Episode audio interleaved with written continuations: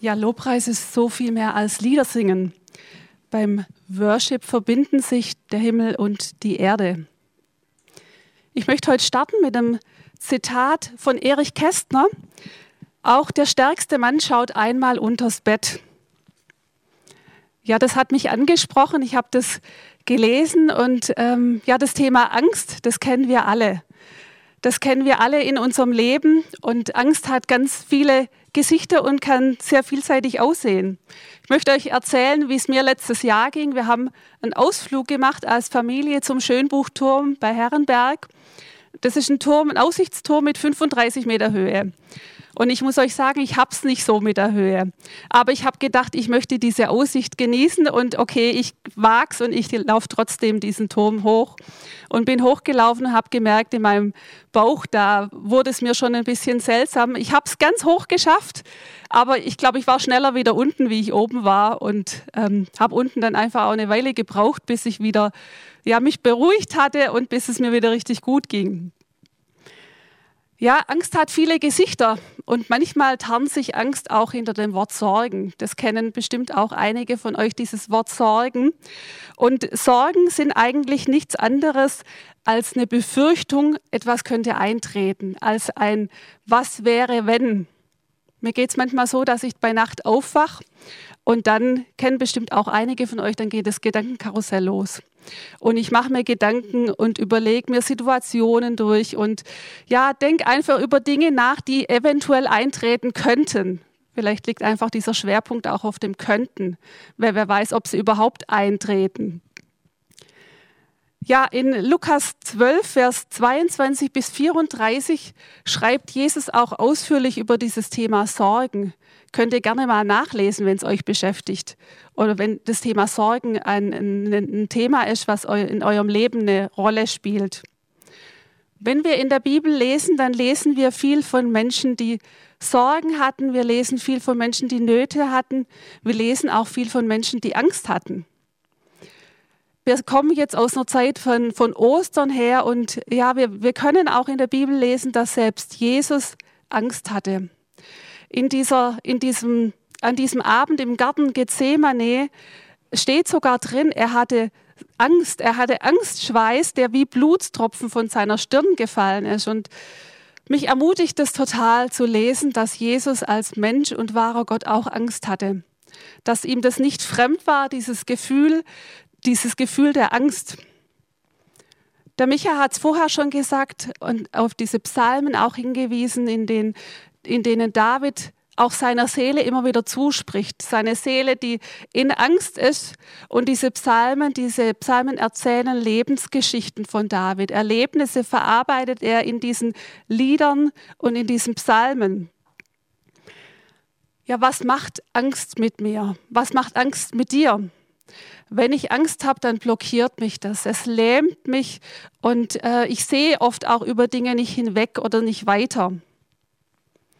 Und für mich hat sich einfach auch diese Frage gestellt, gibt es eine Strategie gegen Angst? Kann ich eine Strategie anwenden oder gibt es eine Anwendungsformel gegen diese Angst?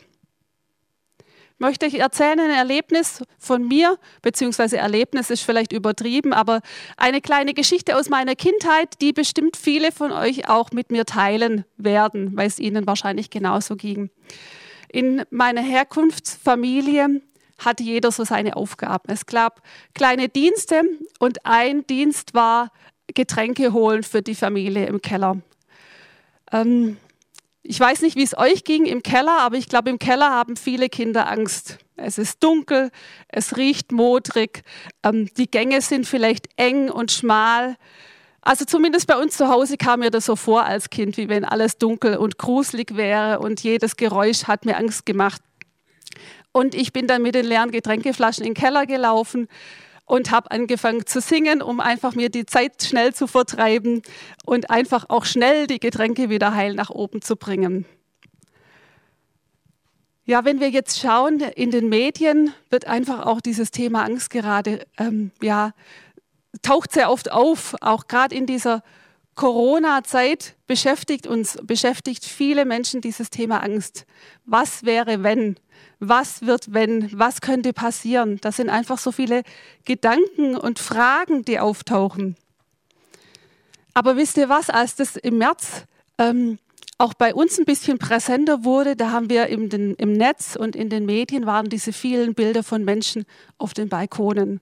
Ihr erinnert euch bestimmt auch im Internet gingen sämtliche Videos rum ähm, aus Italien von Menschen, die singend auf den Balkonen waren, die sich zugesungen haben, die sogar gemeinsam Musik gemacht haben auf den verschiedenen Balkonen. Wir Deutschen haben natürlich gesagt, das probieren wir auch aus, haben uns da dran gehängt, haben es auch probiert, mehr oder weniger. Ist es geglückt oder ist es nicht geglückt? Es gab verschiedene Aktionen, auch die evangelische Kirche hat eine Aktion gemacht, Balkonsingen ähm, und hat einfach dazu ermutigt, gemeinsam zu musizieren und zu singen. Wir haben auch erlebt oder es gibt immer noch äh, virtuelle Chorproben, dass man sich einfach als Chor zusammengeschlossen hat und gemeinsam über das Internet, über einen Videochat gesungen hat. Es gab auch oder gibt auch viele Künstler, die ihre Lieder oft auch kostenfrei ins Netz gestellt haben. Wer weiß, wie viele Lieder jetzt gerade in dieser Zeit entstehen oder am Entstehen sind oder entstanden. Wie viele Lieder Lebensgeschichten erzählen. Wie viele Lieder auch ermutigen auf ein danach. Es gibt ein Leben nach Corona. Es gibt auch eine Hoffnung.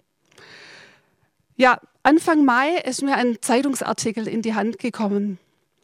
Und dieser Zeitungsartikel hatte diese Überschrift, wer singt, ist frei von Angst. Ich sage es nochmal, Wer singt, ist frei von Angst. Und ich habe über diesen Artikel wirklich gebrütet und habe mir überlegt, ist das tatsächlich so? Bin ich frei von Angst in dem Moment, wo ich singe? Ich habe einfach auch noch mal ein bisschen drüber nachgelesen und einfach auch nochmal nachgehört, was passiert denn so beim Singen? Was passiert mit mir beim Singen? Was passiert mit meinem Körper? Was passiert mit meiner Seele? Was passiert beim Singen? Ja, es ist tatsächlich so, dass durch dieses tiefe Einatmen beim Singen und das Ausatmen danach unheimlich viel passiert im, im Körper. Ähm, mein Körper wird schon nach kürzester Zeit besser versorgt mit Sauerstoff. Es tut meiner Seele gut. Ähm, es löst Verspannungen. Ich habe sogar gelesen, äh, dass ein Test gemacht wurde über Speichelproben in einem Chor, dass wenn man singt, dass dadurch die Abwehrkräfte gestärkt werden. Es wurden getestet Personen, die gesungen haben und Personen, die zugehört haben. Und es wurde wirklich festgestellt, dass die Personen, die aktiv gesungen haben, Abwehrkräfte deutlich gesteigert waren. Ja, und was total faszinierend ist, die Stresshormone, die nehmen ab. Das Adrenalin und das Cortisol, die nehmen ab beim Singen. Und noch eine bessere Nachricht ist, dass sogar Glückshormone freigesetzt werden. Glückshormone, wir kennen bestimmt das Oxytocin, habt ihr wahrscheinlich schon gehört. Dann gibt es auch noch andere Glückshormone. Und diese Glückshormone, die werden ausgeschüttet beim Singen.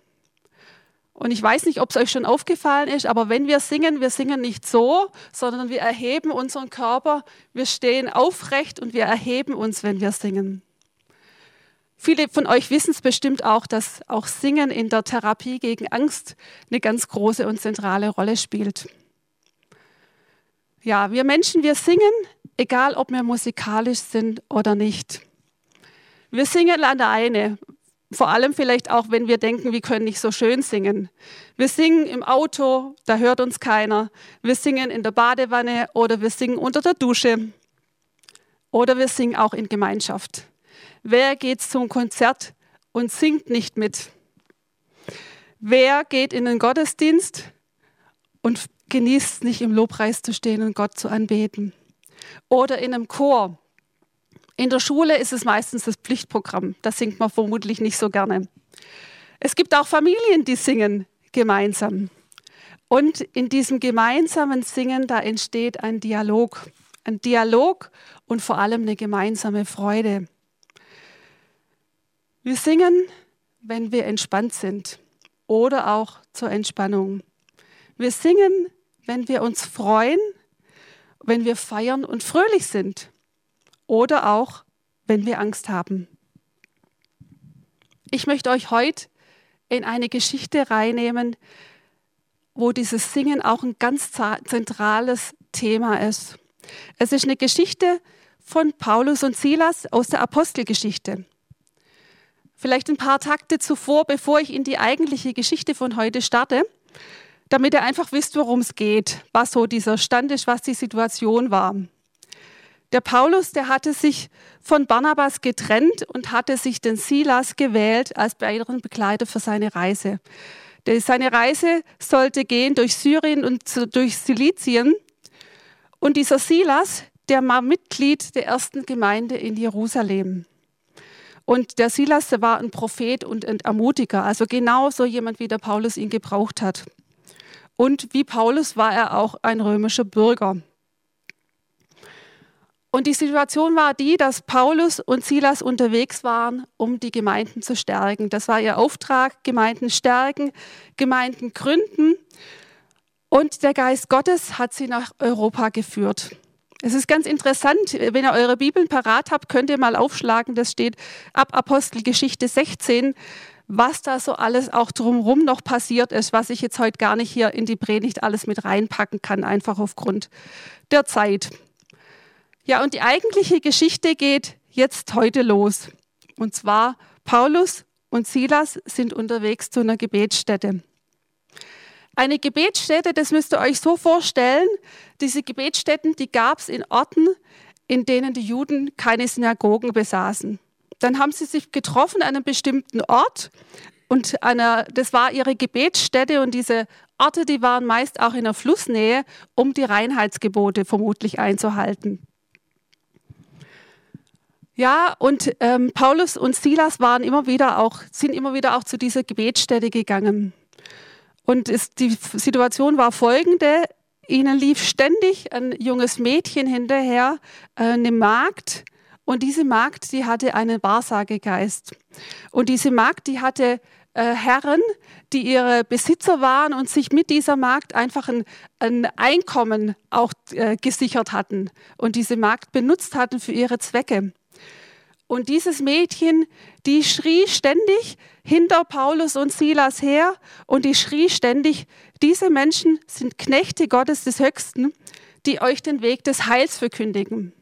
Also sie hat ihnen ständig diese Wahrheit hinterhergerufen. Und das ging schon tagelang so, lesen wir. Bis Paulus, der war dann irgendwann so genervt von diesem Mädchen und hat gebetet und hat diesem Geist befohlen, dass er dieses Mädchen verlässt. Naja, ihr könnt euch schon denken, dass das den Herren nicht sonderlich gefallen hat. Den Herren, die mit diesem Mädchen ihr Einkommen verdient hatten, für dieses, dieses Mädchen eine sichere Einkommensquelle gewesen war. Was haben sie gemacht? Sie haben Paulus und Silas auf den Markt geschleppt. Der Markt, das war damals ein Platz, an dem sich die Leute versammelt hatten und der war auch gleichzeitig ein Gerichtshof. Sie haben sie geschleppt zu den Hauptleuten und zu den obersten Beamten und haben sie angeklagt und haben gesagt, diese Menschen sind Juden und die bringen Verwirrung in unsere Stadt mit ihren Gebräuchen. Ja, das Volk hat sich erhoben gegen Paulus und Silas und die Hauptleute haben ihnen die Kleider vom Leib gerissen. Und sie haben sie geschlagen. Sie haben sie geschlagen mit Ruten. Und diese Ruten oder diese Lederpeitschen, da waren oft Knochen oder Metallteile mit eingearbeitet. Also wenn man sich das vorstellt, das muss eine wirklich sehr, sehr schmerzhafte Angelegenheit gewesen sein. Und der Kerkermeister oder Gefängniswärter hat einen Befehl bekommen. Und zwar musste er, sollte er sie einsperren ins Gefängnis, in die innerste Zelle und das, wie wenn das nicht gereicht hätte, musste er sie auch noch ihre, ihre Füße in einen Holzblock ein, einsperren oder ein, ähm, reinpacken. Und dieser Holzblock, das war nicht nur eine Verwahrung, sondern das war wirklich auch noch ein Folterinstrument. Da waren zwei Löcher drin und somit war man auch gezwungen, dass man sich nicht mehr bewegen konnte und die Beine wirklich in dieser Position bleiben mussten. Ja, jetzt komme ich eigentlich zu meiner zentralen Stelle von heute. Und zwar in Apostelgeschichte 16, Vers 25 lesen wir eine Stelle, die ich so gigantisch finde. Da steht, ich lese euch gerade vor, um Mitternacht aber beteten Paulus und Silas und lobsangen Gott und die Gefangenen hörten ihnen zu. Ja, Paulus und Silas hatten mit Sicherheit starke Schmerzen. Mit Sicherheit wussten sie noch nicht, wie es für sie ausgehen wird. Mit Sicherheit waren sie erschöpft und waren sie müde, aber sie haben eine Entscheidung getroffen. Sie haben diese Entscheidung getroffen, Gott zu loben, Gott zu preisen. Sie haben gebetet und haben gesungen. Sie haben angebetet. Sie haben gesungen gegen die Angst, singen gegen die Angst. Es war ihnen egal, wer zuhört. Da waren noch andere Gefangene. Es war ihnen egal, was die anderen denken. Und wenn wir weiterlesen in dieser Geschichte, lesen wir, dass Gott eingegriffen hat. Gott hat ein Erdbeben geschickt und die Grundmauern des Gefängnisses erschüttert. Und gleichzeitig haben sich die Türen geöffnet und die Ketten sind von den Gefangenen abgefallen. Und jetzt ist die Frage, was ist passiert? Sind sie gegangen oder sind sie geblieben? Ja, ihr könnt euch vorstellen, der Kerkermeister war ja verantwortlich für die Gefangenen. Und er ist mit Sicherheit sofort aufgewacht. Das Erdbeben war da, wenn ich mir vorstelle, ich schlafe und es gibt ein Erdbeben, ich wache auf und stehe im Bett. Und der Kerkermeister, was hat er gemacht? Er hat Panik gekriegt. Alle sind weg, ich bin verantwortlich und ich muss jetzt, werde wahrscheinlich hingerichtet.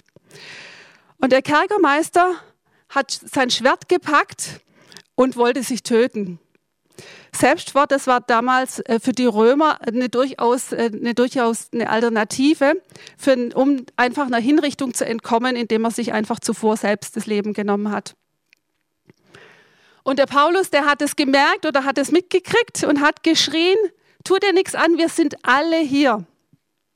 Was glaubt ihr, was das für ein Moment war für diesen Kerkermeister? Alle Ketten sind weg, die gefangen sind, sind trotzdem da. Was war das wohl für ein Moment? Er konnte es nicht glauben, er hat nach Licht verlangt, um sich mit eigenen Augen zu vergewissern. Ich glaube, er war total überwältigt von dieser Situation. Die Situation, dass alle noch da waren. Und er ist zu Paulus und Silas gegangen und er hat gemerkt, da ist was Übernatürliches passiert. Und er hat zu ihnen gesagt, was muss ich tun, dass ich errettet werde? Was für eine Situation. Ja, und Paulus und Silas haben ihm geantwortet, Glaube an den Herrn Jesus und du wirst errettet werden, du und dein Haus. Paulus und Silas hatten den Moment, diesem Kerkermeister, diesem Gefängniswärter, die gute Botschaft von Jesus zu bringen. Der Kerkermeister hat sie versorgt, hat sie mit in sein Haus genommen, hat ihre Wunden versorgt. Und Paulus und Silas haben dem ganzen Haus des Kerkermeisters, wer weiß, da waren bestimmt Bedienstete dabei, vielleicht waren die Frau dabei, vielleicht auch Kinder dabei, aber er hat diesem ganzen Haus die Botschaft von Jesus gebracht. Und das ganze Haus hat sich taufen lassen. Wie gigantisch. Hätte das einer kommen sehen, diesen Moment, der daraus entstanden ist.